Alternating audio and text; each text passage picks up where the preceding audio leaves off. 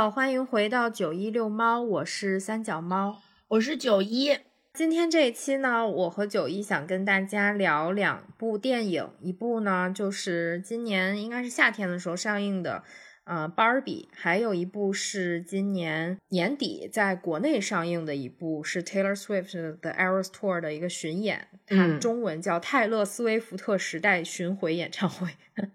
我们之后就把它称为“时代之旅”大电影吧，好吗？好。为什么想把这两部电影放在一起聊呢？就是因为前一段时间美国的金球奖这俩电影都被提名了一个奖项，叫电影票房成就奖。嗯。而且这两部电影，它也恰巧都是女性主导、女性主题的电影。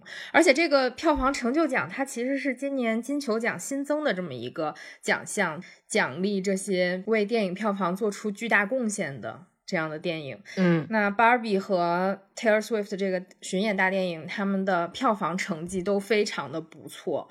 我在这期之前查了一下。他们的数据截止到我们录制的前一周吧，大概是 Taylor Swift 这个时代巡演大电影呢，累计票房是二点六亿美元，而且他的演唱会的收入，就是不是电影啊，就是纯演唱会的巡演的这个收入是超过了十亿美元。就之前美国不都在说梅梅拉动了这个市场经济 吗？美国给美国带来了五十亿美元的怎么样的经济增长啊之类的，而且他的巡演因为特别受欢迎。欢迎各个国家地区的领导者们都想把自己的经济拉动一下，就是是 请求他去巡演。就比如我们之前看过的加拿大的总理小土豆也说：“快点来加拿大吧！”因为那时候还没有官宣加拿大的巡演。还有泰国的总理还是总统之类的，就是他们也都诚邀啊，他去 帮助拉动经济。而且这部电影其实一开始没有在大陆地区上映嘛，它是在分了两波上映，一个是十月十三号，应该是因为十三是它的幸运数字，然后十一月份又上映了一波，在不同的国家地区这样上映的。那十二月三十一号是在大陆上映的，嗯，现在已经突破了八千万的票房，而且大陆的票房是。在全世界是排名第三，美国是第一，然后大陆是第三，就是我们为它贡献了很多的票房，所以也是它能够金球提名的这么一个原因吧，因为它票房确实非常不错。嗯，然后芭比呢？芭比这个电影，它的全球票房也非常高，它是创下历史记录的。就是它上映不到一周的时候，芭比就已经是历史上周末上映影片最高的女导演电影记录，它破了这个记录，因为它的导演是一位女性嘛。而且这位导演还还挺传奇的，就是他一开始是个演员，然后后来慢慢过渡到幕后做了编剧和导演。而且《Barbie》的全球票房到二零二三年年底吧，应该是是十四点四亿美元，比梅梅那个高很多。对，但是但是梅梅有演唱会嘛，就还不太一样。嗯，对，对对对，就是他俩是一个是纯电影，一个是演唱会的纪录片吧，有一点像。嗯，他们两个风格不太一样。但是想把他们拿到一起说，也是因为第一是他们票房成就确实非常高，第二就是我刚刚说的，确实是女性力量非常牛逼。嗯，所以想在这一期，也是因为我们看书确实也没有那么多的时间去每周都不可能每周都看书嘛，说拿电影来调剂一下。确实，芭比在上映的时候，我们也都没有及时的去看，也是在最近才去看的。嗯。嗯，那我们就先说 Taylor 吧，因为我们对 Taylor 比较熟悉嘛。因为我们之前应该是一百零四期嘛，我们当时就是想做一个 Badass Woman 的一个系列嘛。然后梅梅就 Taylor Swift 是我们的第一位 Badass Woman，然后我们当时去讲了她很多，比如说她音乐的成长历史啊，然后也是她的一些个人的成就呀，以及她。生活中发生的一些事情，导致她的女权主义的一个进步吧。我们当时聊了很多，如果大家感兴趣的话，可以看那一期，我也会把那一期贴到 show notes 和我们的评论区置顶留言里面。嗯，众所周知，我是一个 Taylor Swift 十几年的老粉儿。我那天想，他说他的 seventeen years of music，那我也差不多就是 seventeen years，因为我们是同龄嘛。然后他。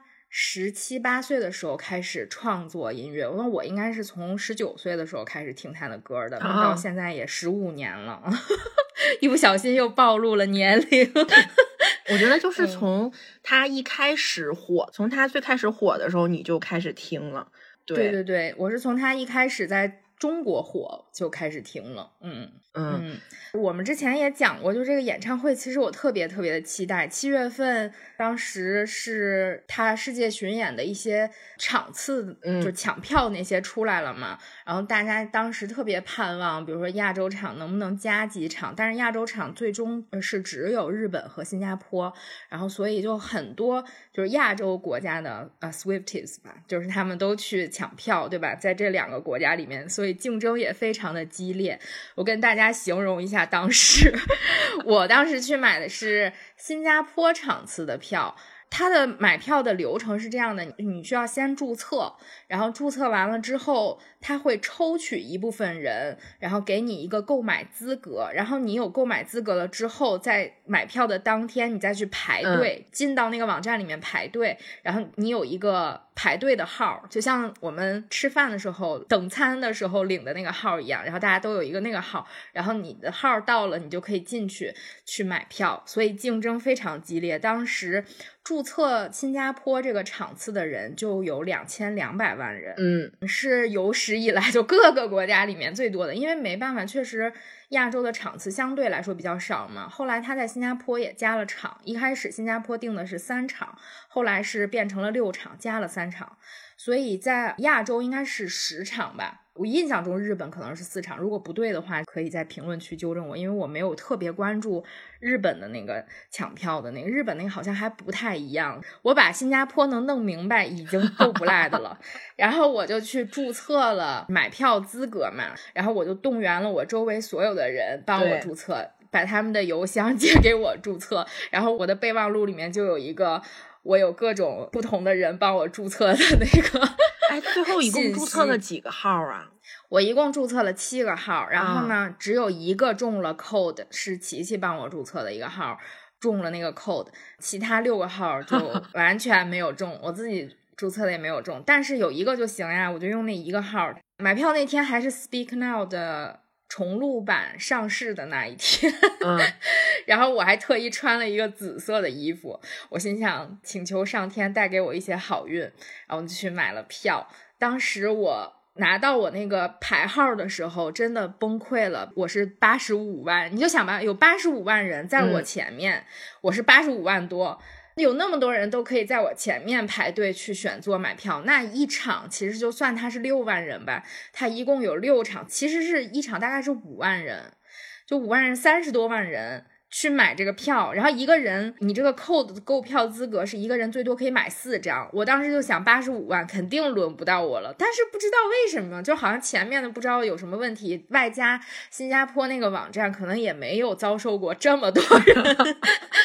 抢票，他就那个网络崩溃了。后来我八十五万等了五个多小时之后，还是买到了。我印象中就是那天下午开始上班的时候就开始抢，对，然后到大概五点多买到了，而且是我喜欢的座。我进去的时候确实座位都已经没有很多了，但是是我想要的那个座位买到了，就很开心。然后后来就后续的把新加坡的这个也算是可以去玩一下嘛，就是把那个行程什么的也都规划了一下，所以就可以去看。我记得咱们录美美的那个节目，包括发出来的时候。你还没有买到票，然后呢？等到它发出来了之后，你就买到票了。我就觉得这个事情就特别巧，特别开心。正好是那一周，嗯，后来就买到票了。所以其实我对这个大电影的上映吧，并不是像其他没有买到票的那些人那么的期待。我相反是，我会怕他给我剧透。你毕竟要去现场看，你还是想保有一定的神秘感的，对不对？但是我发现我我买票的时候已经被剧透了很多了，就是我每天我的 Instagram 或者是哪里的那个 feed 上面全部都是各种人拍的各种片段，嗯，你每天打开了之后，你都知道。哦，他今天在哪哪哪又唱了什么歌？就是因为他有两个 surprise song 嘛，一个是吉他的，一个是钢琴的。嗯，每一场唱的我都知道，然后他每一场发生了什么好玩的小品我也都知道，所以你已经被严重的剧透了。我对这个巡演大电影，一开始我没有想到它会在国内上映，嗯，一开始我想的就是如果不在国内上映的话，那我就不看。但是它上映了，我想的就是可以拽着几个人一起，对吧？去影院里开开心心的听一下，嗯，顺便就是那种非常骄傲的说，看这就是我喜欢的女人，让你们看一下 我喜欢的女人有多么的优秀。所以那一天就是我跟九一还有秋，我们三个人一起去。在首映的那天，十二月三十一号，正好是跨年嘛，我们就去看了这个电影。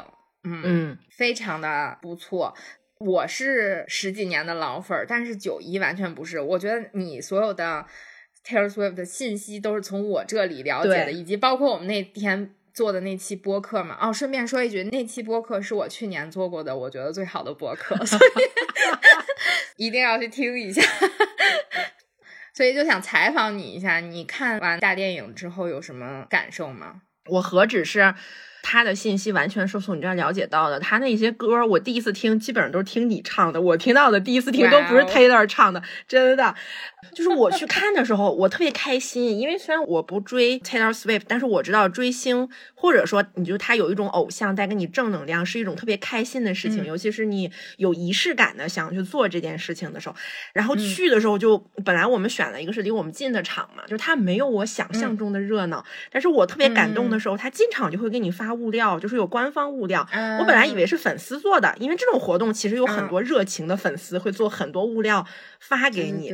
然后看到那个物料了之后，我就觉得梅梅还挺有心的，就是给大家准备的物料，你可以拿去。那也可能是他的引进电影的公司做的。反正总之他们很有心，就还对对准备了小礼物。在这里我想插一句，他们有心的是十二月三十一号一开始预售的时候是两场电影，一场是我们看的那个。十三点十三分，嗯，因为十三是他的幸运数字嘛，确实是非常的用心。就是在我觉得啊，你第一场就是他的幸运数字开场，然后后面还有一个晚上的一场是大概是九点多开场的，那个是为什么呢？其实这电影它的时长是两个小时四十五分钟左右，正好九点多开场，那个到最后结尾唱 Karma 的时候，对，是跨年，所以它是两场，是一个是它的幸运数字场，一个是跨年场。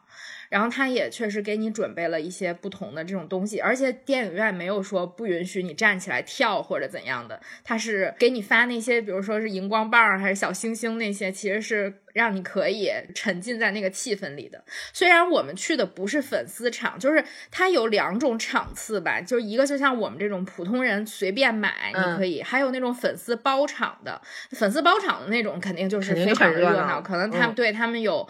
大家都说什么为爱做艺人嘛，什么对吧？一开始可能有点含蓄，但是大家因为有艺人带着在前面跳，然后大家也就跟着就跳，然后他们可能准备的东西会更多，就是有各种牌子呀，然后有票呀、荧光棒什么。我想的是，如果我在那个粉丝场里的话，首先我也不认识其他的粉丝。你说会不会很尴尬？大家别人都很嗨，然后你作为一个超 I 人，你就觉得很尴尬。所以我觉得这个普通场对于我来说就已经非常嗨了，我非常满意。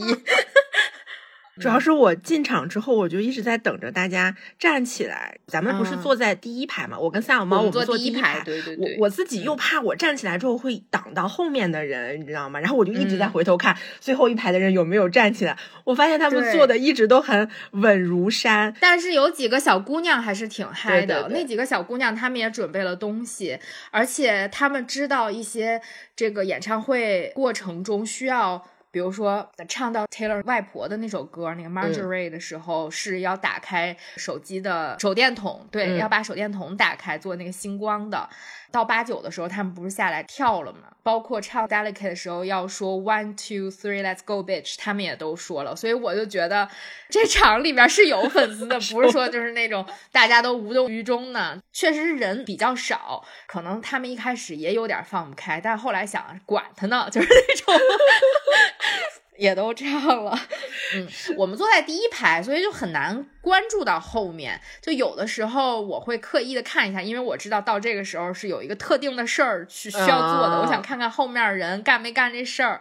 啊，反正就还挺好玩的。但我当时就没想到他们唱完之后又跑回去了，我以为他们会一直在前面。他们可能非常喜欢八九，我觉得，因为八九还是那种比较流行的风格嘛，然后就蹦蹦跳跳，而且选的几首歌像是 Blank Space 呀、什么 Shake It Off 呀，这种都是那种蹦蹦跳跳，然后节奏也比较欢快的那种。你像唱到后面像什么 Folklore 什么的，他没法跟着跳，反正就还蛮开心的。我们坐第一排就拥有了演唱会。第一排的那种的视角，对对对，但是第一排其实我们看的那个大屏，它有一点不太友好。你看那个人就超级大在你面前，对对对。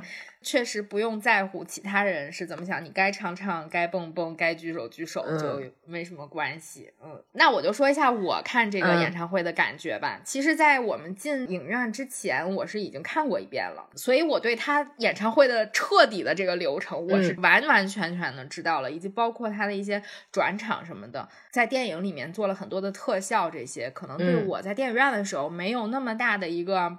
惊喜的冲击，但是那个气氛还是很好的。包括你为这个电影准备的时候，你知道，在国外去看演唱会的时候，大家都会准备，比如说你要穿什么衣服啊？是的，因为 The Eras Tour 嘛，The Eras Tour 其实 Taylor 的意思就是说，他疫情期间没有办这个演唱会，然后但是他呢又出了四张专辑，那我怎么着把这四张专辑给你表演出来呢？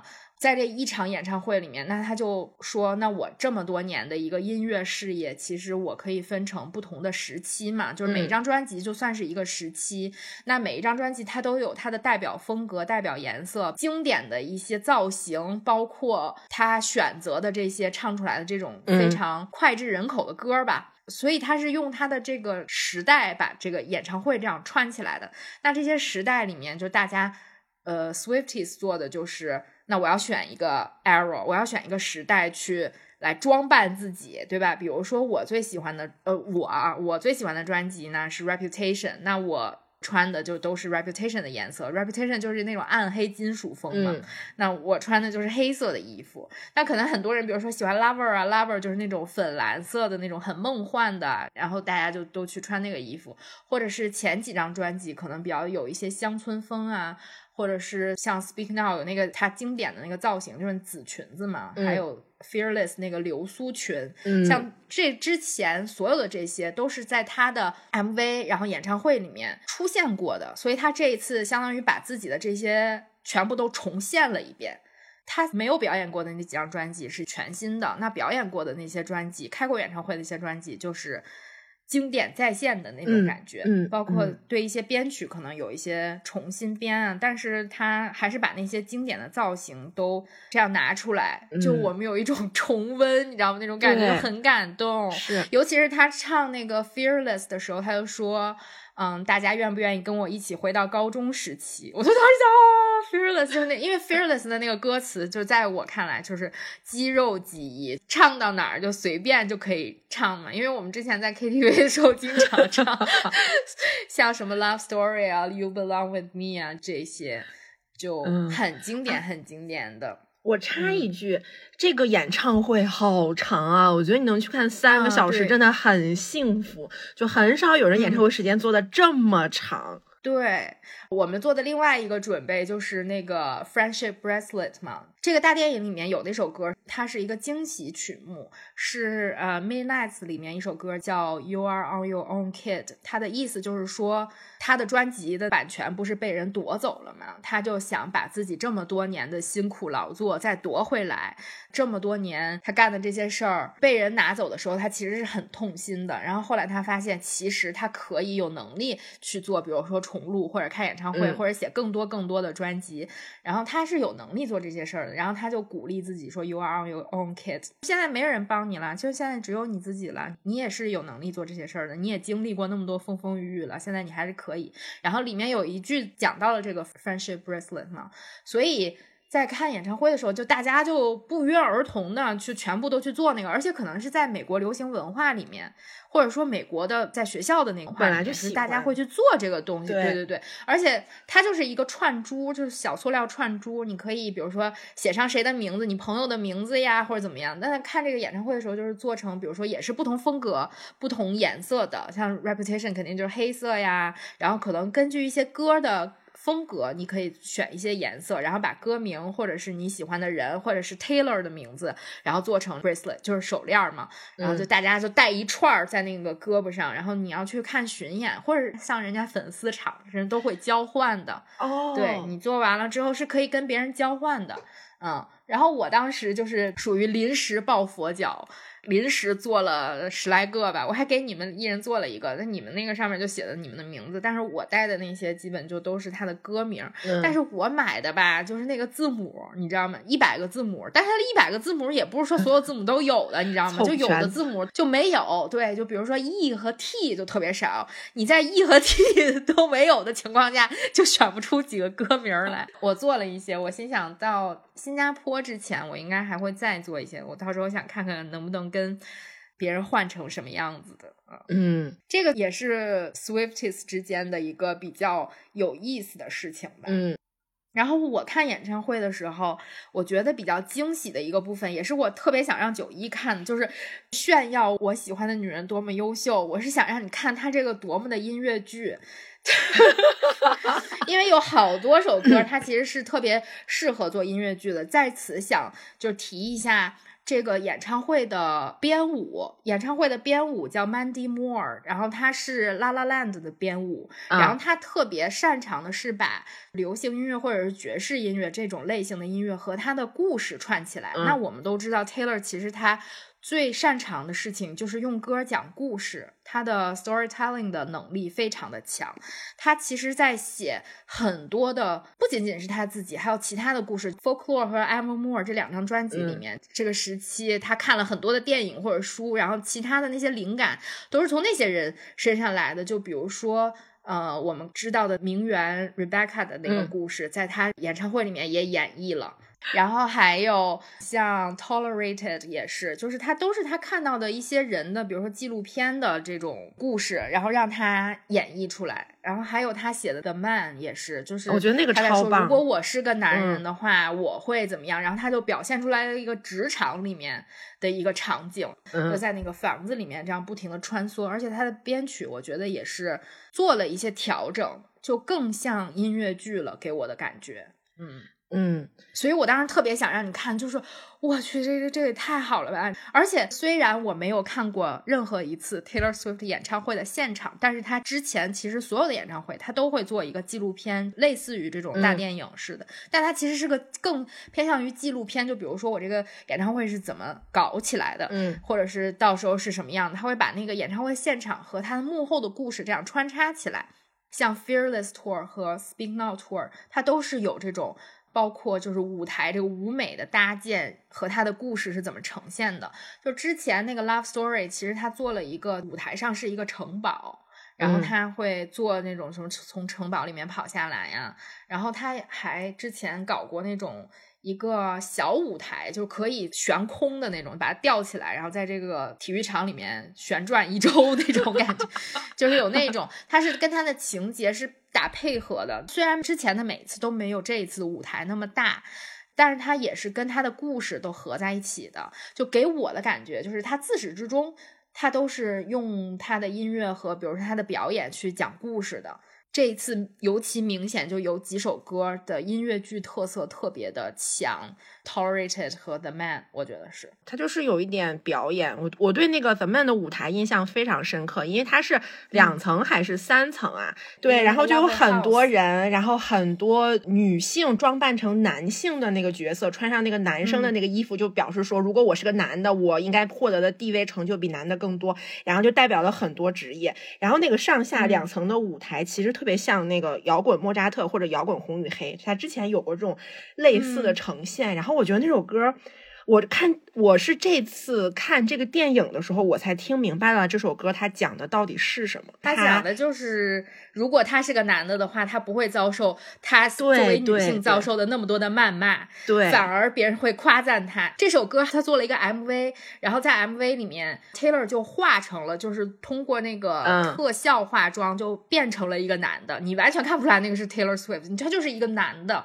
然后他就表现出了一些很多很多的场景，就比如说。说一个男的是父亲，他带着孩子出去就是遛娃的时候，就别人都说哇，真的是一个好爸爸。对对对，就有这种场景啊，就是他其实做了一个女性天天都做做的事情，但是大家都在夸赞他，像一个女性，她是有一些好的主意或者怎么样的，呃，他可能会被说是有心机，但是男性呢，他就会被鼓励说他他是一个好领导，他这么有思想，他这么会有主意，对吧？他的看法非常独特。之前 Taylor 在采访里面还说过一句，就是 Only the man can react, but the woman can only overreact。任何事情，同样的事情发生在男生和女生身上，如果这个男生做出了反应，那他就是平凡的做出了一个反应；但如果女生做出了任何的反应，那他就是反应过度。对，大家都会这样去抨击一个女性，包括他们在这种就是娱乐圈的这些女性，就是每天都被大众审视啊。等等吧，他可能会有更多的这样的感触。嗯，对，这个我觉得，而且对，还有一首歌，我不知道你记不记得，就是在最后一部分那个 Midnight 那个部分，然后有一首歌叫 Vigilante Shit，就他跟很多女舞者在一个平的那个台子升起来，跳了一段特别特别性感的舞，拎着凳子，就就是那个椅子舞，对，那个椅子舞，我觉得那个特别像芝加哥。呃，有有类似的，有很多有类似的桥段，所以我觉得他这次的舞蹈就还挺酷的，我感觉很好。对，虽然很多人你知道吗？就大家都觉得 Taylor 是一个非常爱尬舞的人，就是他不论是在表演巡演的台上，就说他其实舞蹈不是他擅长的事情，他有的时候尬出来还真的是挺尬。然后就包括在一些。呃，颁奖礼上面他是特别兴奋的，就是别人在台上表演，他肯定会在底下一起扭起来，但对，但他可能也就是扭啊或者怎么样的，他也会在自己的歌里面写，就是我不在意别人觉得我跳舞是怎么样的，他就可以肆意的开心的跳舞。然后他之前的一个采访里面也说，他说希望大家知道，就是大家不用为自己觉得非常。啊，激动或者是非常开心的事情，然后自己做出了一个非常 exciting 的一个反应而感到羞愧。舞蹈，我觉得虽然它不像我们看到的一些，比如说韩国的一些流行，就是女团呀那种感觉。但是给你感觉是一个非常有力量、非常开心的那种表演。我觉得他身材好好。对，而且他的他的表演都是跟他的歌非常契合的。嗯，这次我不觉得他特别，我没觉得，我觉得还尬对，而且挺好。而且我在小红书上看到有一个人提的问题，就是说为什么？Taylor 也穿的很性感，她跳的舞有的也非常性感，但是大家都不觉得她擦边儿或者怎么样的。有的人就回复说，我也觉得很赞同，就是因为跳这个舞完全是为了让自己开心，呈现给大家一个非常好的舞台，并不是想去病态的去取悦别人，而且她的身材。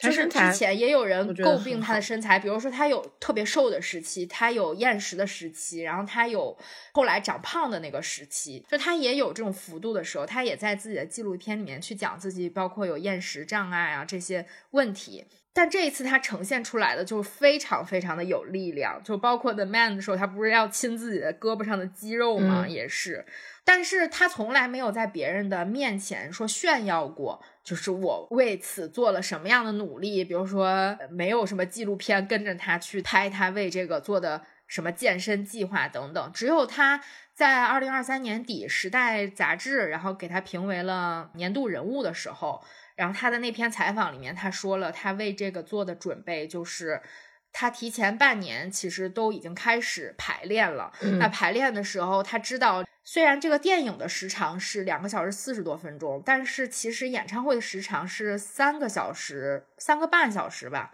三个小时四十多分钟应该是。然后他一共唱了四十三首歌，然后包括中间有这样不停的跳，而且大部分都是高跟鞋的唱跳。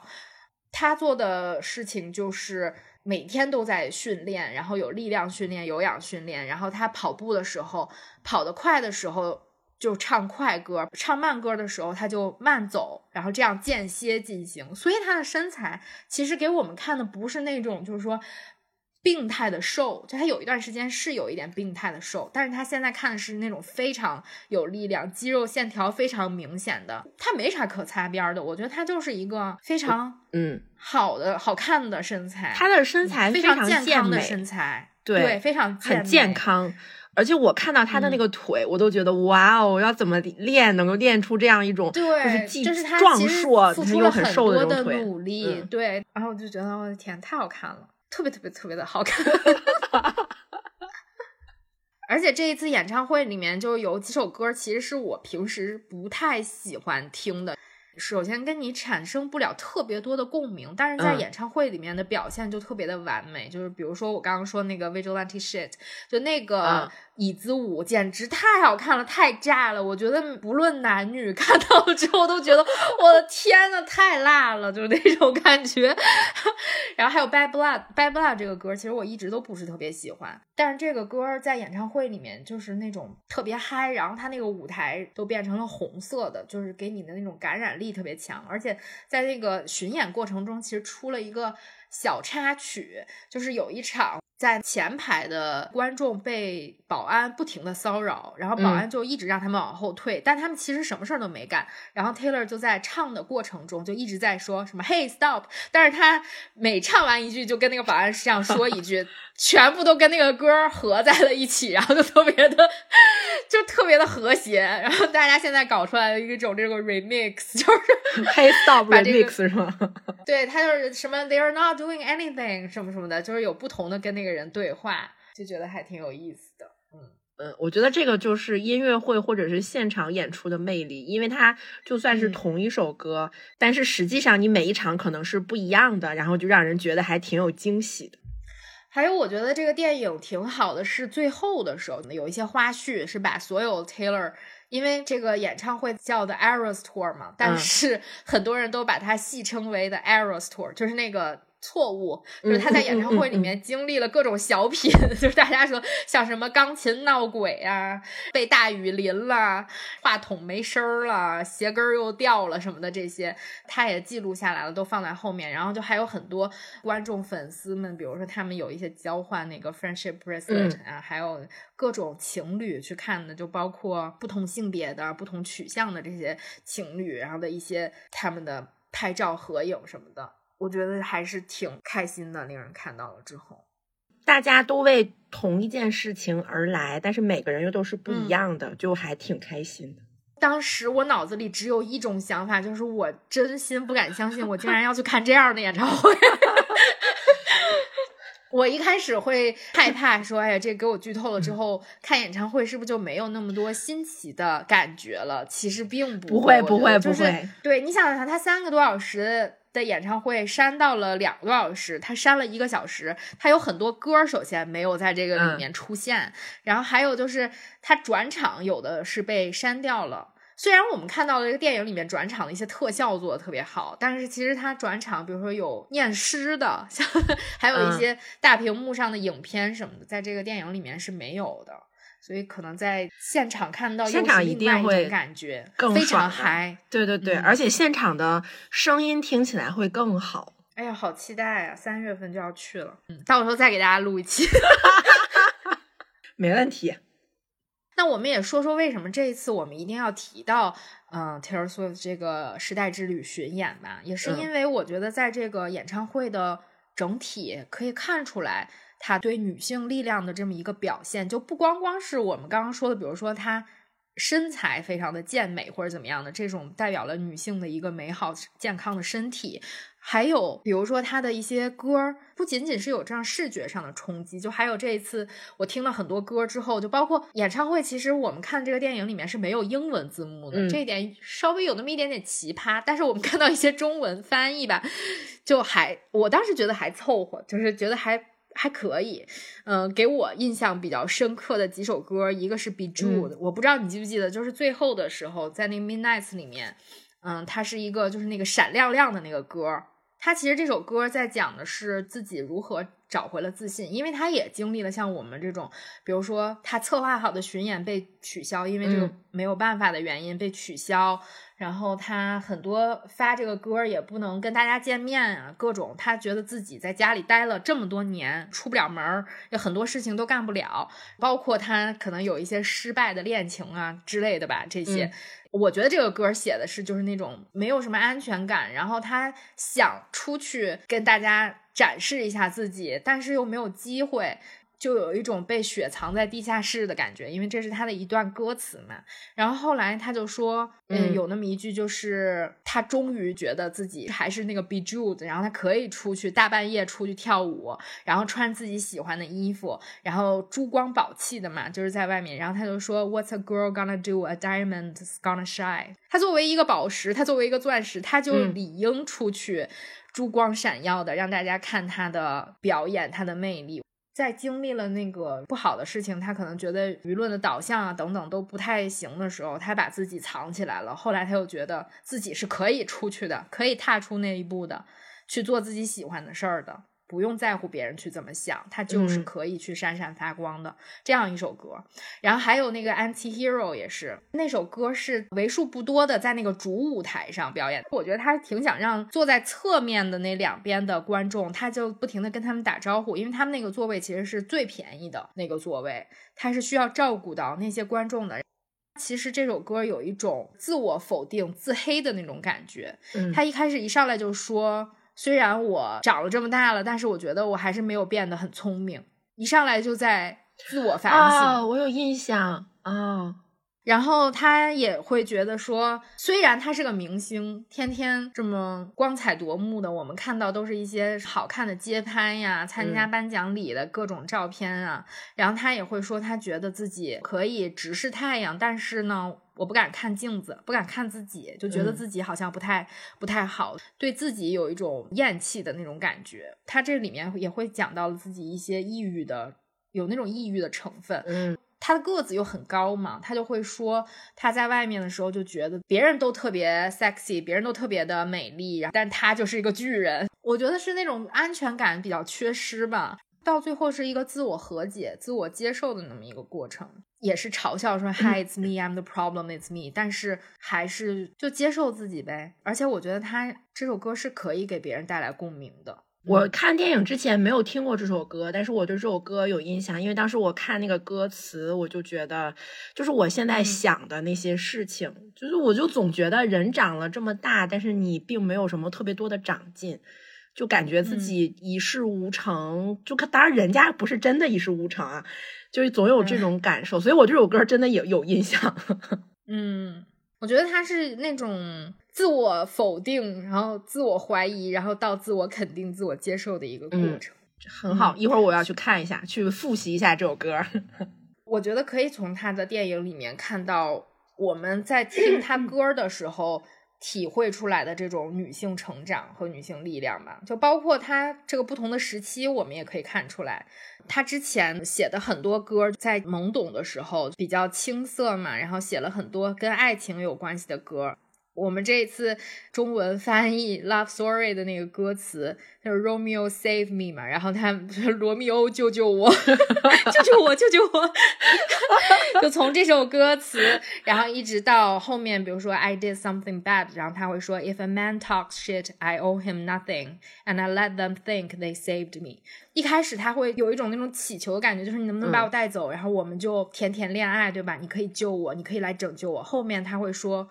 其实是我让他们觉得他们能救我，但其实救我的就是我，救我的还是我自己。有这样很大的成长的，对对，就包括我们之前讲的那些，听了那个 Lavender Haze，就是他说的，不要把五十年代这种对女性的刻板印象、刻板标准再安插在现代女性身上。一个人可以自己也很开心。不必要成为谁的一夜情，也不必要成为谁的一辈子，对吧？他也有这么多的展现自己女性观点的歌，然后在这个舞台上是根据歌词，然后他的表演以及伴舞，然后舞美，然后都呈现出来的。而且说到伴舞，我觉得也做的很好的是，他这一次的舞蹈演员也是非常多元化的。然后这些人也都是不同种族、不同身材的，就包括那个小胖哥，小胖哥可火了，这次就在国外超级火无比的小胖哥。他虽然身材在我们看来，刻板印象里面，你不会觉得他是一个舞蹈演员。我们想象的舞蹈演员都是那种非常纤细的、非常高挑的那种女生，但是你在这个里面就看到了很多很多的。虽然他的身材在你看起来并不是我们传统意义上的舞蹈演员，但她也表现出了非常有力量，然后非常柔美的时候柔美，有力量的时候有力量的那种。对，小胖哥可灵活了。跳的小胖哥超级的软，就 是超级的灵活，哦，一看就是专业演员。那我们对 Taylor 的大电影就说到这儿吧，就是非常开心去看这个电影，也跟我的朋友分享了我的开心，以及非常非常期待三月份的演唱会，特别想去呃现场看。那接下来呢，我们就转到 Barbie 这个部分，嗯，其实。为什么我觉得这俩电影能联系起来呢？也是因为 Taylor 有一首歌叫《All Too Well》，然后我们听了一个十分钟的版本嘛。其实他之前三分钟的版本里面没有这句歌词，叫 “Fuck the patriarchy”。嗯，但是，嗯，十分钟的这个版本里面有，就是说“ 去你妈的父权制”，就是这一句。在 Barbie 这个电影里面，我们也是看到这个故事线，包括这几个角色也是在。不停的去讨论这个父权制，嗯，就是 patriarchy，然后也是在去不断的去声明我们要反对父权制。不论这个电影如何，首先我是觉得这是一个一大进步。你能在荧幕上把这个明明确确的说出来，就是这个电影的成就。它比它的票房成就，在我看来要高很多。嗯，那就先跟大家介绍一下《芭比》这个电影吧。好呀。芭比这个电影其实故事情节非常的简单，大家都知道芭比。然后我小的时候还玩过盗版的芭比，都会有嘛，给它换换衣服啊什么的，我还挺喜欢玩的。但是它开始呢，就是他们有一个生活的地方叫 Barbie land，芭比呢就是那个最经典的那个芭比，因为所有的芭比都叫芭比。他有一天忽然发现自己不对了，他呢开始长了那个橘皮组织，然后还有一点没精打采，他就心想完了，我为对我为什么会变成这个样？样子，他就去找了 Weird Barbie，是吗？Weird Barbie 就是一个可以去看病的一个芭比。芭比跟他说：“我知道了，这是因为你跟你的拥有你的那个女生，她现在出了点问题，所以你的身上才会产生了这一些本来不属于芭比的这样的一些问题，就是橘皮呀，就是你没有那么漂亮了，你会衰老，你会有各种各样的问题。”然后他们就要去找这个女生，来到现实生活中看看她到底有什么问题。因为芭比觉得，我就要做一个很完美的形象，我不想有橘皮组织，我就要那样每天穿着高跟鞋，漂漂亮亮的走来走去。故事呢就这样开始了。然后大家都知道，芭比有一个男朋友 Ken，Ken 就跳上了跟芭比一起去现实世界的小轿车，他们两个就一起开着车来到了现实世界里。来到这个地方呢，就忽然发现哦，原来现实世界跟 Barbie Land 是完全不一样的。现实世界完全相反的，对你看到的所有的人，全部都是男性做主，然后女性不但没有获得足够的工作，女性也没有那么的被尊重。然后 Ken 就觉得，哇哦，这是一个多么美好的世界！哇，原来我。我是可以获得这么多的权利跟这么多的尊重的，因为他在芭比 land 的时候，他就只能眼睁睁的看着芭比。如果芭比不理他，他这一天就会觉得非常的没有什么意义，他的存在感也非常弱。Ken 就把这个父权制的这股风带回了芭比 land，带回了芭比 land。对，然后芭比回去了之后呢，就开始啊解救这个芭比 land，让它。变回到原来的样子，然后中间还有一个小点，就是我们提到了拥有她的那个女生出现了一些问题嘛，所以芭比才会有想要自杀的这样的想法。她本来去找的呢，她以为是一个小女生，一个 teenager 初中生。没有想到，真正产生这些想法的是这个女生的妈妈，所以她还带了一点母女感情在这个里面。然后最后故事就是皆大欢喜，就是我们不提它的深刻程度与否，但是我跟三脚猫有一样的看法，这个主题能够被这样的表现出来，父权制能够被这样的。在一个商业化的电影里这么明确的说出来，就已经是很进步的一件事情了。尤其是，她是女编剧、女导演、女制片、女主演这样的一部电影，就跟女性主导的电影，对，就跟 Taylor 的演唱会一样，它是完完全全由女生来主导的这件事情，就足以让我们感到振奋跟开心了。它票房前面我们也讲了嘛，就是很牛，而且大家去看芭比的时候，尤其是国外，也会跟去看 Taylor 演唱会一样，就会有那个 dress code，大家会穿的那种粉粉的，然后就很粉嫩芭比的那些经典的衣服就去了，也是一件挺有嗯社会效应的这么一个事情。对，而且它这个电影上映完了之后，Barbie 的一些衣服啊什么的，嗯，就是它这些颜色，包括又是掀起了一个时尚潮流吧。然后你刚刚也说，我们小时候其实都玩过芭比娃娃，但是我们玩的应该都不是正版，我肯定是盗版的。我那十块钱一个，我的肯定也是盗版的，就是那种在摊儿上买的。对对，我一开始是那种。就是纯塑料的那种娃娃，就是感觉它只有壳儿，就是它那个腿都是那种可以捏扁的那种感觉。是啊，但是后面不是，后面都是那种硅胶，就是那种胶的，就是实心儿的。对，后面我买的那个芭比娃娃都是实心儿的娃娃了。但是看这个电影的时候，我也查了一下芭比的一个历史，嗯，我发现人家这个正版芭比跟我们小时候玩的还真不一样哎。难道它一直都是实心儿的吗？而且它那个关节是可以动的嘛？像我们买那个塑料的那种，是关节完全不能动。对，但是我后面买的那些都是可以动、可以弯腿，然后可以坐着什么的那些。然后我们小时候不是还流行给芭比做衣服吗？嗯，你做过吗？就是做那种自己拿那线缝一个直筒的裙子。我觉得我没有怎么买过芭比出的那种衣服，都是自己随便拿个什么布就给它缝上了。它那个衣服其实如果在商场里面买那个衣服还是蛮贵的。芭比是一九五九年的时候诞生的这样一个芭比，她当时出现的时候就是一个穿着黑白条纹泳衣的这样一个形象，有一个红唇，然后金发马尾辫儿。其实，在这个电影的一开始，她就是穿着那个衣服出现的。这电影的一开始特别像那个《创世纪》，你不觉得吗？就是他一上来这个片头，其实他讲了一遍芭比的历史，就是一堆小孩儿在那玩娃娃，在一个那种荒漠里面。当时的那个娃娃就只有说给这个小女孩树立一个什么形象呢？就是他们只有这种 baby 的这种婴儿娃娃，然后你就是要做个好母亲，以后你从小就哄着孩子，哄着小娃娃睡觉啊什么的，就给你这个一个感觉。我觉得这也是一个对小女生的一种规训吧，就是你从小的时候你就告诉你，你以后是要做母亲的。你小时候就有这么一个玩偶来帮助你提前进入这个对母亲的进入这个角色，对 这个角色非常的憧憬。其实我们小时候也是那样的，就一开始的时候你都是那种小娃娃，然后你每天带着他睡觉，带着他怎么着，假装给他吃饭什么什么这个东西。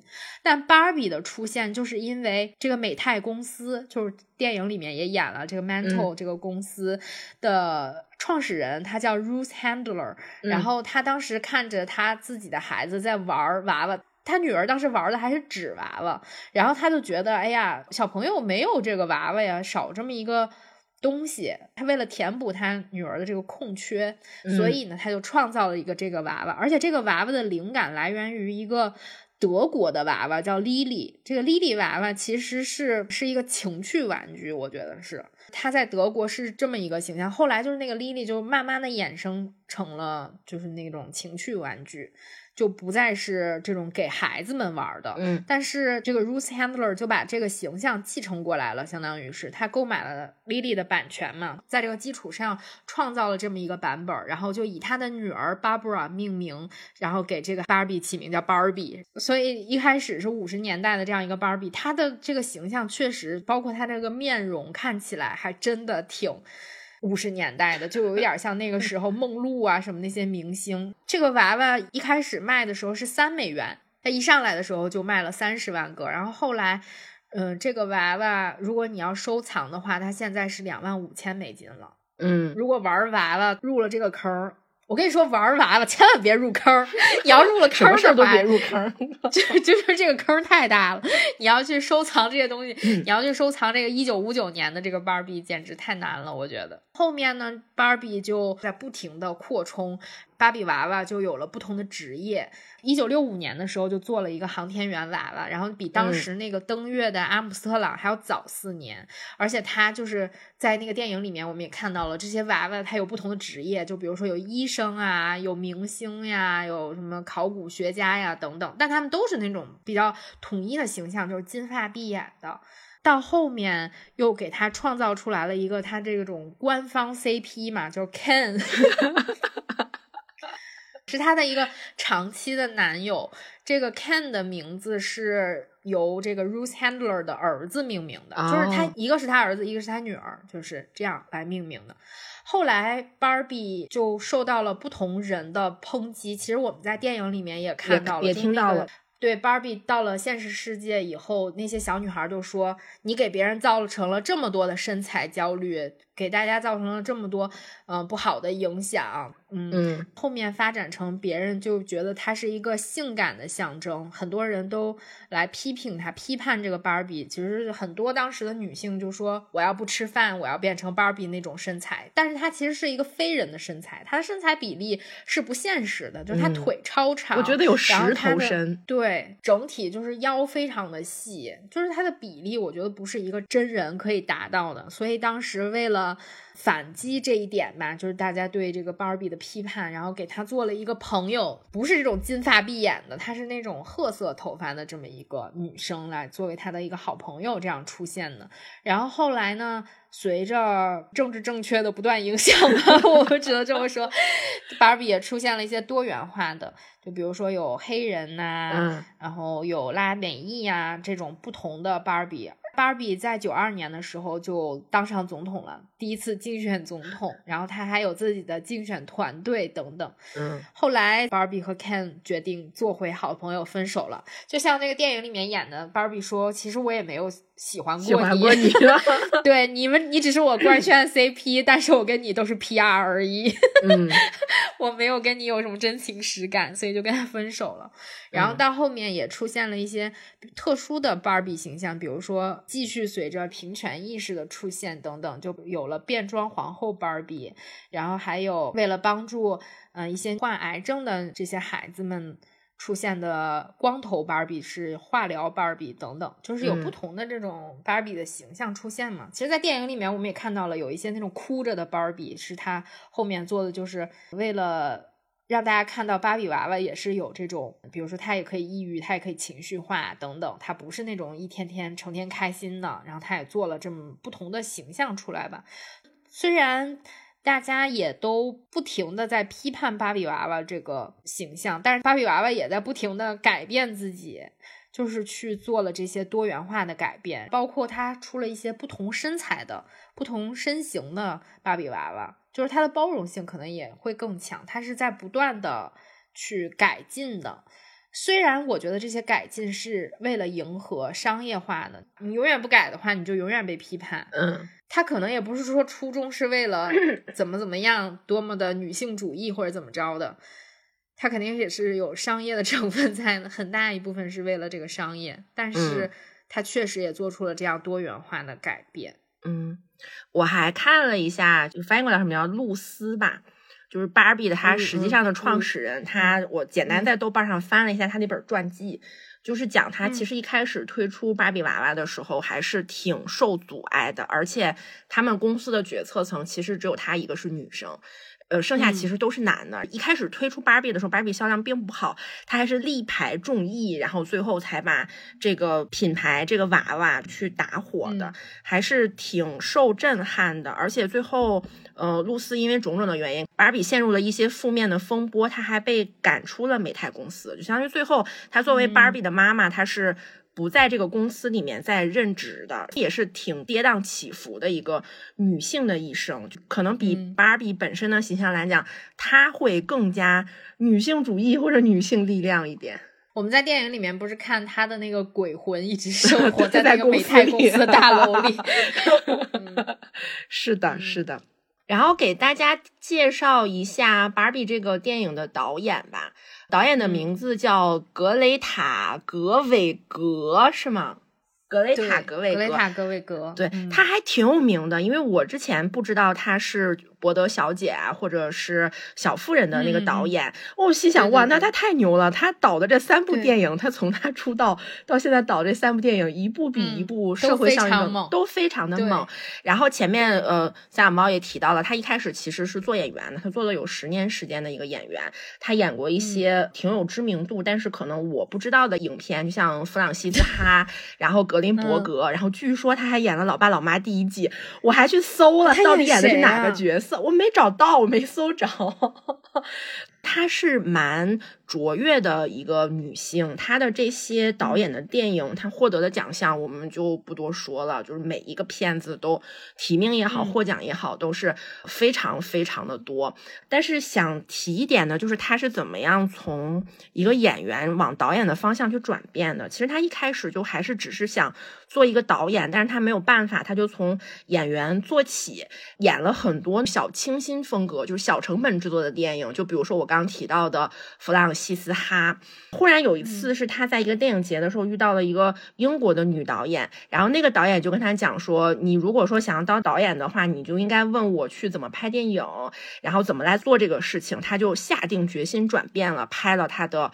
伯德小姐，伯德小姐其实讲述的是母亲和女性的故事，然后她也是一炮而红了嘛。后面呢，小妇人其实也是，她是根据女性的这个角色去继续选择的。包括像芭比这个电影，也是她有刻意为之，想让自己成为一个女性的导演，去讲母亲跟女儿之间的故事，或者女生之间的故事，讲的不再是父亲跟儿子，或者是父亲跟女儿之间的这样的故事。她最开始做的是芭比这个电影的这个。编剧，然后她写完这个本子之后，就觉得我写完这本子之后，那这个电影不能再由别人来导演了，所以他接下了芭比这个电影的导演。但是我之前没有想到的是，这部片子的制片人是女主演啊。马格特罗比，对吧？她就小丑女嘛。她先从美泰公司拿到了这个版权，她确定了我要拍一个这样的片子，她自己去找的格伟格，说你来帮我搞。然后我看到这里的时候，我就觉得，真心就是女制片、女编剧、女导演、女主演，她们想要用自己的声音去把芭比这个电影来拍出来。她从一开始决定的意义上，她就。想要说一些女性的声音，当然，它现在整个电影最终呈现出来的结果是它跟好莱坞商业化之间的一个权衡。可能他们之前的本子做的会更激进，但最终我们看到的是有一些。我觉得不能用圆滑，就有一些皆大欢喜或者说无伤大雅的这样的戏谑父权制的一个方式。但这件事情让我觉得就很牛逼，就非常牛逼，就是女生能够越来越多的去输出自己的这样的一个话语权了，就很厉害。嗯，那我们接下来讲一讲这个电影里面我们印象比较深刻的片段。我觉得第一印象深刻的不是片段，是整个影片都太粉了。就是它非常的粉，它所有东西都是粉色的。作为一个对于粉色没有那么高喜爱程度的我来说，它这个粉色一开始做的就挺刻板的女性的这种形象的。虽然我觉得粉色是一个很漂亮的颜色，但是整个影片真心就是。太过于粉了，我觉得不知道是他的一种反讽，还是说因为芭比就是这个样子，他就想用粉色来代表女性力量来做这样的一个事情。就这个事情给我印象非常的深刻，就包括像前面提到说，大家去看电影的时候会穿一些芭比的衣服去，大家选择的通常也是粉色，就好像粉色跟女生，它就又有一种绑定的关系在里面，这种感觉。让我觉得可以接受，但是还是最好能有一些的改。嗯，但我觉得他可能就是想说，因为 Barbie Land 就是那样的，嗯，他有那些房子啊什么的，是他那个玩具做出来就是那样的，而且芭比的盒子也是粉色的嘛，可能他是为了体现出来就是芭比到底啥样。可能这样，其他的我印象深刻的片段，我觉得全剧最高光的时刻，在我看来是芭比跟 Ken 他们两个到了现实生活中的那几个片段，让我觉得印象非常深刻。就后面他们怎么在芭比 land 折腾那些，我说实话，我觉得有点无聊，都甚至会有一些。但是只有芭比跟 Ken 在现实生活中片段的时候，就是那种反讽的意味。就真心拉满。第一个就是当 Ken 他忽然发现，哦，原来现实生活中是父权制的时候，他就特别自信的走到一个公司说，给我一个工作，给我一个领导的职位。然后那个男的跟他说，你没有 MBA，你也不是 PhD。然后 Ken 跟他说，我是一个男的。然后对面那个人呢就跟他说，说你是一个男的，现在并不占优势。然后 Ken 就说，那你们没有很好的贯彻父权制啊？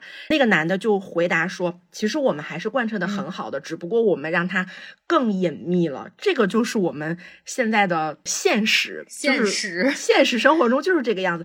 然后这个现实投放到美泰公司是什么样的一个情况？就是芭比终于被他们抓到了，他们到了美泰，他们开会的那个顶层，然后芭比进去之后，发现一屋子坐的全部都是男的，就是整个公司的领导层全部都是男的。Barbie 就问他们说。我的女 CEO、女 CFO、女什么什么什么在哪里呀？不应该都是女性主导的吗？然后那个人说，嗯，可能很多年前我们有过一个女性的领导人，可能指的就是呃露丝了。然后现在确实都没有了。我觉得这两个画面是。整个影片最高潮的部分，《Barbie Land》跟现实世界它的这样的一种巨大的反差跟反转，产生了一种强烈的对比。尤其是这些年，你会越来越意识到。男性的话语权比较大，其实就是因为大部分拥有权利的人，或者说站在一个管理者岗位的人，全部都是男生。然后我们自己就很难去改变这样的事情。男女平等这个事情吵起来，要不然变成了那种娇妻文学，要不然就是有一些女生的观点会变得说，我就要呃做的比男生还要更好，他就。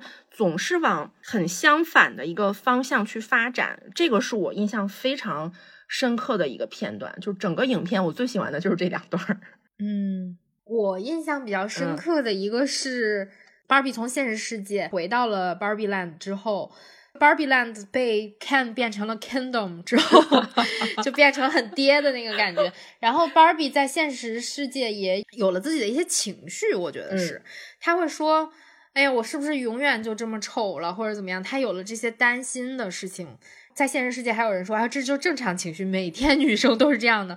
她不是回去了之后觉得自己很难过吗？然后突然有一个话外音说说，如果 Barbie 是这样想的话，那这个角色不应该让 Margot Robbie 来演。对 她太好看了，他太好看了。Barbie 说：“我太丑了，我难受。”然后，但是这个时候就不应该让 Margot Robbie 来演。然后我当时就觉得这块还挺有意思的，是一个官方吐槽。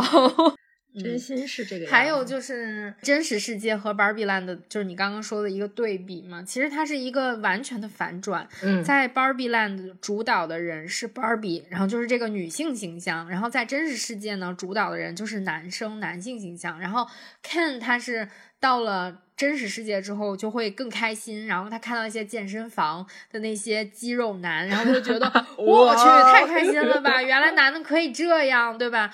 然后还有那些马，就是跟这个马的这个寓意，我也觉得，就是他们觉得这个世界就是男人骑着马就能搞定所有的事儿。然后他把这个带回了 Barbie Land 之后，Barbie Land 就。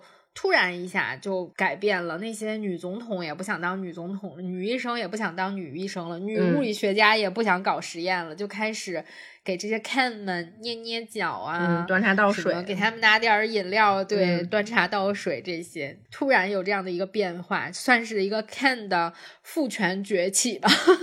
他就是把自己学到的这种爹味儿带回了 Barbie Land。给我的感觉是，我感觉说不太好这里。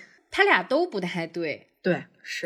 其实我觉得就是不是男性统治的社会是父权制社会，父权的本质是权力结构失衡嘛。就我们其实最终想要的不是说完全女生说了算，或者完全男生说了算。嗯，因为最终那个 Ken 他们被打败了之后，不是还问那个法官，还是问那个女总统，然后说我能不能在那儿有一个什么呃工作？他说不能，你只能在下一级法官，你不能来到最高法。这种这种话其实就非常父权，我觉得可能是他们特意留的，因为他们不可能意识不到这一点，确实就是都不太对。还有一个片段，我觉得是一开始是那种比较搞笑的，就是 Barbie 和 Ken。到了现实社会了之后，然后 Barbie 发现他们穿的衣服也比较闪耀，那种就别人 所有的目光都会让 Barbie 觉得非常的尴尬。她也不知道尴尬的来源是什么，因为她不知道女性在现实社会其实是变成了一个被人赏玩的这种角色，就是你在生活中可以经常经历这种。他在他的 Barbie Land 的时候，他其实是投向别人目光的那个人嘛，就是说我今天看不看 Ken 是我决定的。接受他们的仰慕就好。但是他发现来到现实社会了之后，这些目光都是非常戏谑的，就是那种非常挑逗的那种。然后很多人对他说着比较下流的话，然后他就跑过去跟几个建筑工人说：“就 I don't have a vagina and he doesn't have a penis。”这超好笑。他直接向所有人坦白，就是我们都没有生殖器官，我们就是娃娃，就是那种感觉。然后到最后让 Barbie 选择的时候，说你是想留在 Barbie Land，还是说你想变成一个人？因为他也经历了那些，就比如说自己情绪上的变化，他的情绪变得更加丰满了。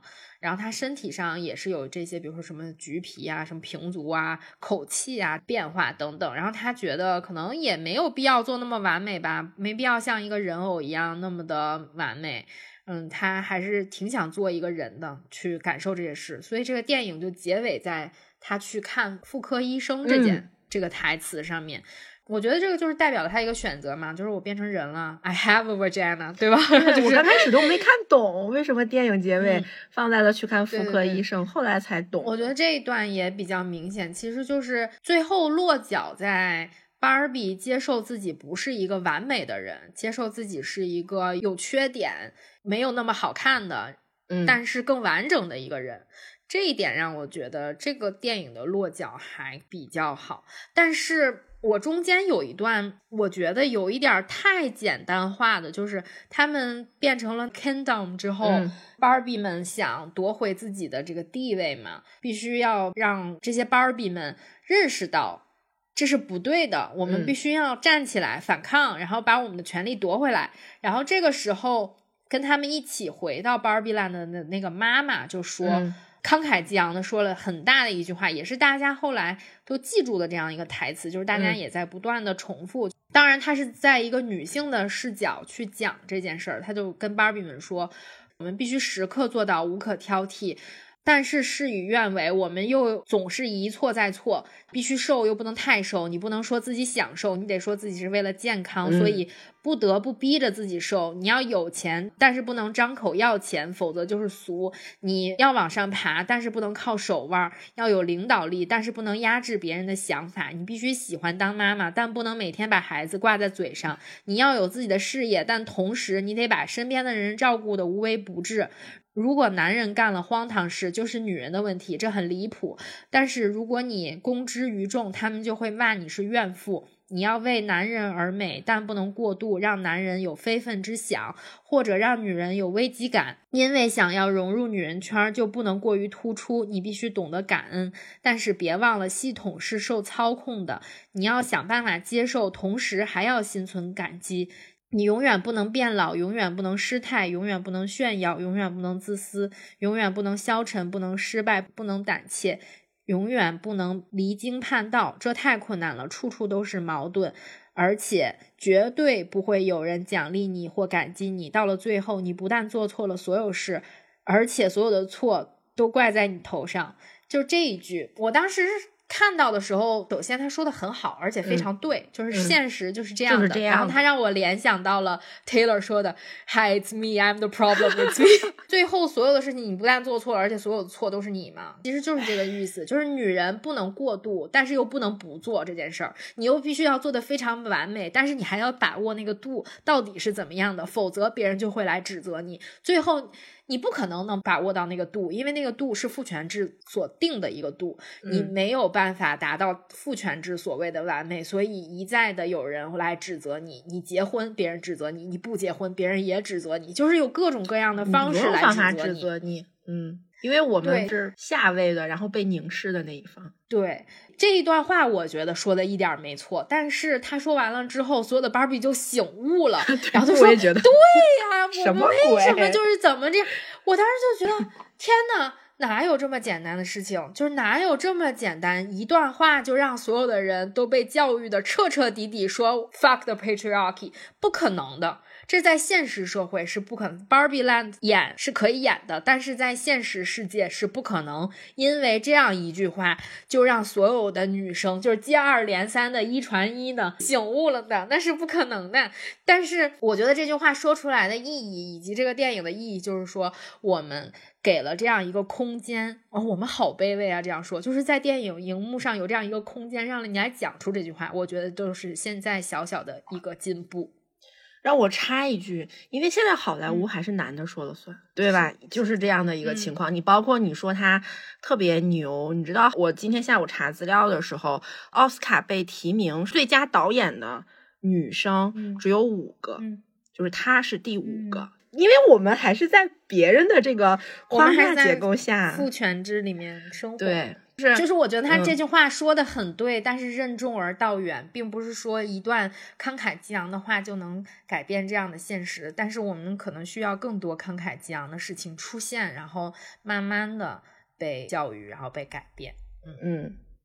不要丧失那个希望，但是事情也没有 Barbie Land 这么的简单，这么的直线。它还是像童话世界一样，就是很简单，这些事情对就很很容易实现。所以一开始我们也说，它就是一个呃带有女权主义色彩的商业电影。可能它现在做到这个样子，已经是他自己尽了最大的努力了，因为他毕竟还要赚钱，就这样的一个情况。嗯嗯，对，然后我也在其他的播客里面听了戴锦华老师的一个采访，然后他也是说了几段话，在这里跟大家分享一下。嗯，就是我觉得他说的挺对的，他说的是十亿美金的票房无法单纯证明女权主义的上升或胜利，因为这本身也包含了资本主义自身的策略的转移和变化。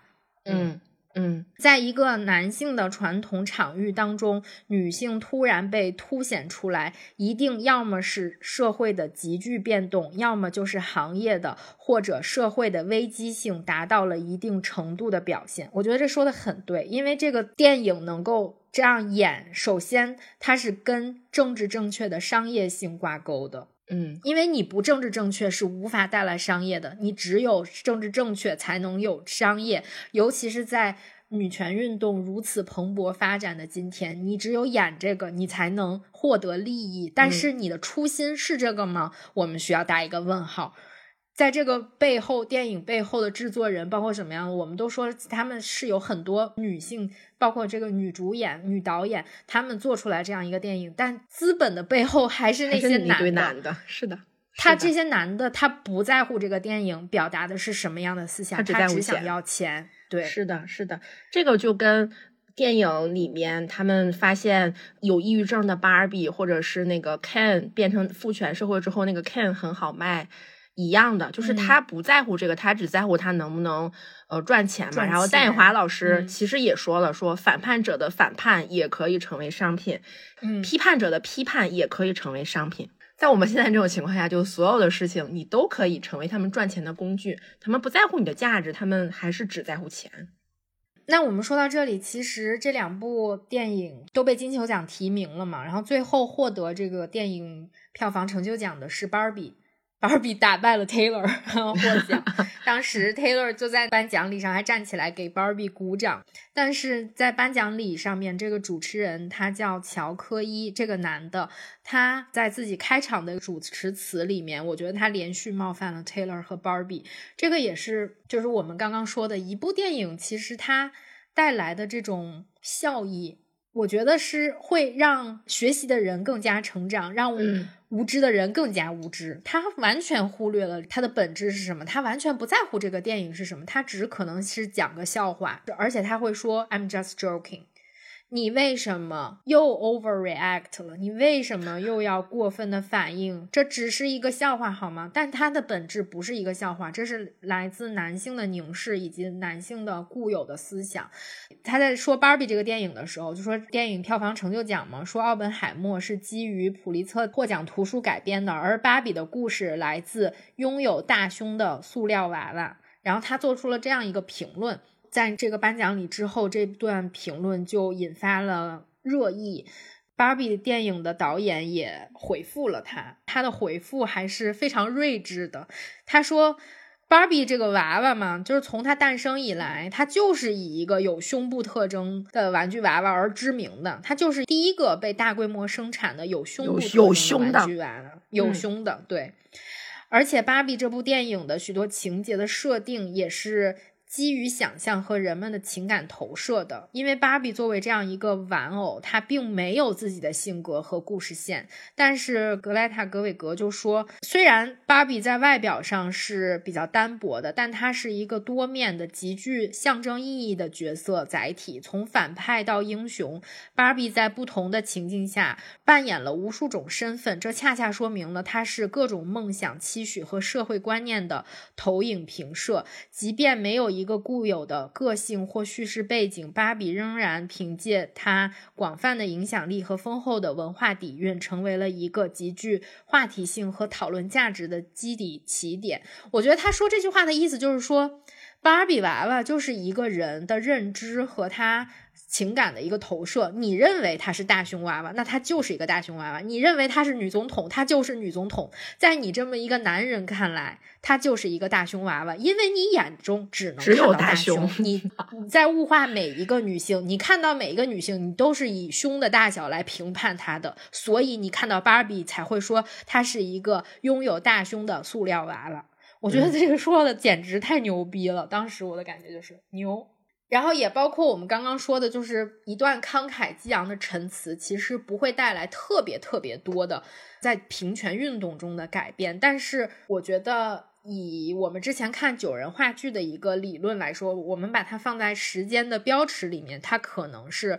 会带来一定的影响的，就是说，虽然现在你看起来它的作用非常的渺小，但是你把它拉长，放在一个长时间、长历史的一个标尺里面的话，它可能会在比如说五十年、六十年之后，它会有一个星星之火可以燎原的这样一个作用，就是有无数的人的言论，或者是大家为这个平权发声，然后造成的这样的影响，现在看来好像没有什么特别大的推动作用，但是在。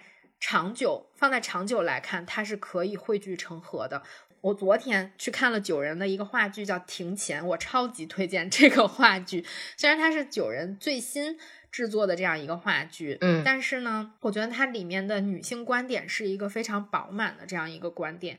剧情我感觉是需要打磨的，但是就是在这个女性观点的表达上，我觉得他说的很好。就是它里面有一个律师叫尤胜男，然后他们所在的年代呢，就是民国初期嘛，民国时期，当时是不能有女律师的，只能有二十岁以上的男生才能变成律师。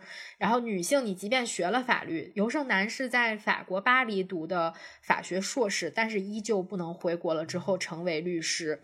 哇哦！所以在职场上对女性的打压是非常大的，就是你没有能力去做这件事儿。所以他一开始他就在回归家庭嘛。他后来随着这个时间的进步，当时也是就是说女性可以作为律师了之后，她也有跟自己的丈夫合开了一个律师事务所，然后她就在不停的为各种身份比较低微的女性来辩护。然后，她当时的丈夫就说：“你做这些辩护是有私心的，在你心中，法律就是已经分了男女的，你永远都为女性去，你为这些女的去辩护，然后你也没有考虑到这些律所，比如说我们的进账啊，或者怎么样的。”我当时就在想，尤胜男做出的努力，就在一个男的看来是有私心的。她丈夫对她的质问就是：你难道不想成为一个怎么样怎样的律师吗？你做这些辩护，做这些案子，不是也是想成为一个好律师吗？你不是为自己做的事儿吗？而且你总为女的做这些事儿。对她的指责是：你做这件事的私心在于你想成为一个优秀的女律师。然后尤胜男做出的反驳就是说，他做这些事情是。虽然看起来就是没有那么高的收入，或者说对当时的社会来说，他的努力是很微薄的，但他帮助的每一个人都至少能让这个世界知道，伤害一个女人是要付出代价的。他的这个努力，在这个时间的标尺里面，就在当时，比如说十年来看，可能没有什么特别大的进步。但是你要放到现在，这已经过去了，比如说八十年了吧？你再看的时候，你会觉得他其实做出的努力是有结出他想要的那个果实的。我觉得这个电影和我昨天看这个庭前，他们都是说，虽然现在做出的努力比较的。微小，嗯，就是每一个做的都比较微小，但是我们至少能在舞台上，能在荧幕上说出这些话来，这就是一个挺大的进步。对，这是一个挺大的进步的了。你先不讨论它是否是商业化或者怎样，更多的人去抒发这个观点的时候，可能会让更多的人了解到什么是真正的政治正确。嗯嗯 嗯，我现在有很多学姐学妹，她们都做了女律师，不管是诉讼业务也好，还是非诉业务也好，我觉得她们做的都蛮优秀的。对，但是在当时那个年代，就是就是不能想，就是时间过去了几十年吧，但是最起码我们有一些进步了。当然，很多问题可能还存在，但也是确实是有了进步。对，所以我想说，就是我们想要的那个结果，不可能靠电影里面那么简单化的一个过程来达成。但是大家不需要说，因为那个简单的事情没有达成而失去信念。你的信念感要存在的，因为你放在历史的长河里面是一定会进步的，会的。而且我们也受到了女性创作者的鼓励嘛，就包括女歌手、女艺人、女导演，各式各样的人，我觉得他们给人的鼓舞是非常大的。嗯嗯，对，他们的鼓舞可能超过了作品本身，就有的时候在我看来是这样的。对对对，嗯，那也比较推荐大家去看。这两部电影吧，芭比我觉得需要辩证的去看，嗯，然后 Taylor 的大电影呢是需要非常欣赏的去看，怎么还有点偏心了呢？对，那也很开心跟大家聊了这么多嘛，这期时间也挺长的了，那我们就聊到这儿吧。好的，大家喜欢我们的节目的话，可以去小宇宙、喜马拉雅、苹果播客和网易云音乐。订阅我们，然后现在九一六猫也在豆瓣上面有主页了，大家可以去打个分儿。如果你要想打特低的分儿的话，你就 没必要。微博我也传了，就大家全平台，咱们就不用念了，全平台搜索九一六猫就都可以，就可以订阅我们。小红书也有，小红书上是我们平时的一个读书分享文字版的，大家喜欢的话可以去搜一下，关注我们，我们可能会发一些不同的书吧。接下来的这一期呢，我们就准备我们的那个长阅读计划，跟大家讨论一下 《卡拉马佐夫兄弟》。现在我说的 好心虚啊，我的 flag 是吧？好了，对 flag，嗯，那这期就到这儿啦，跟大家说拜拜。大家期待一下接下来的节目吧，拜拜。嗯，拜拜。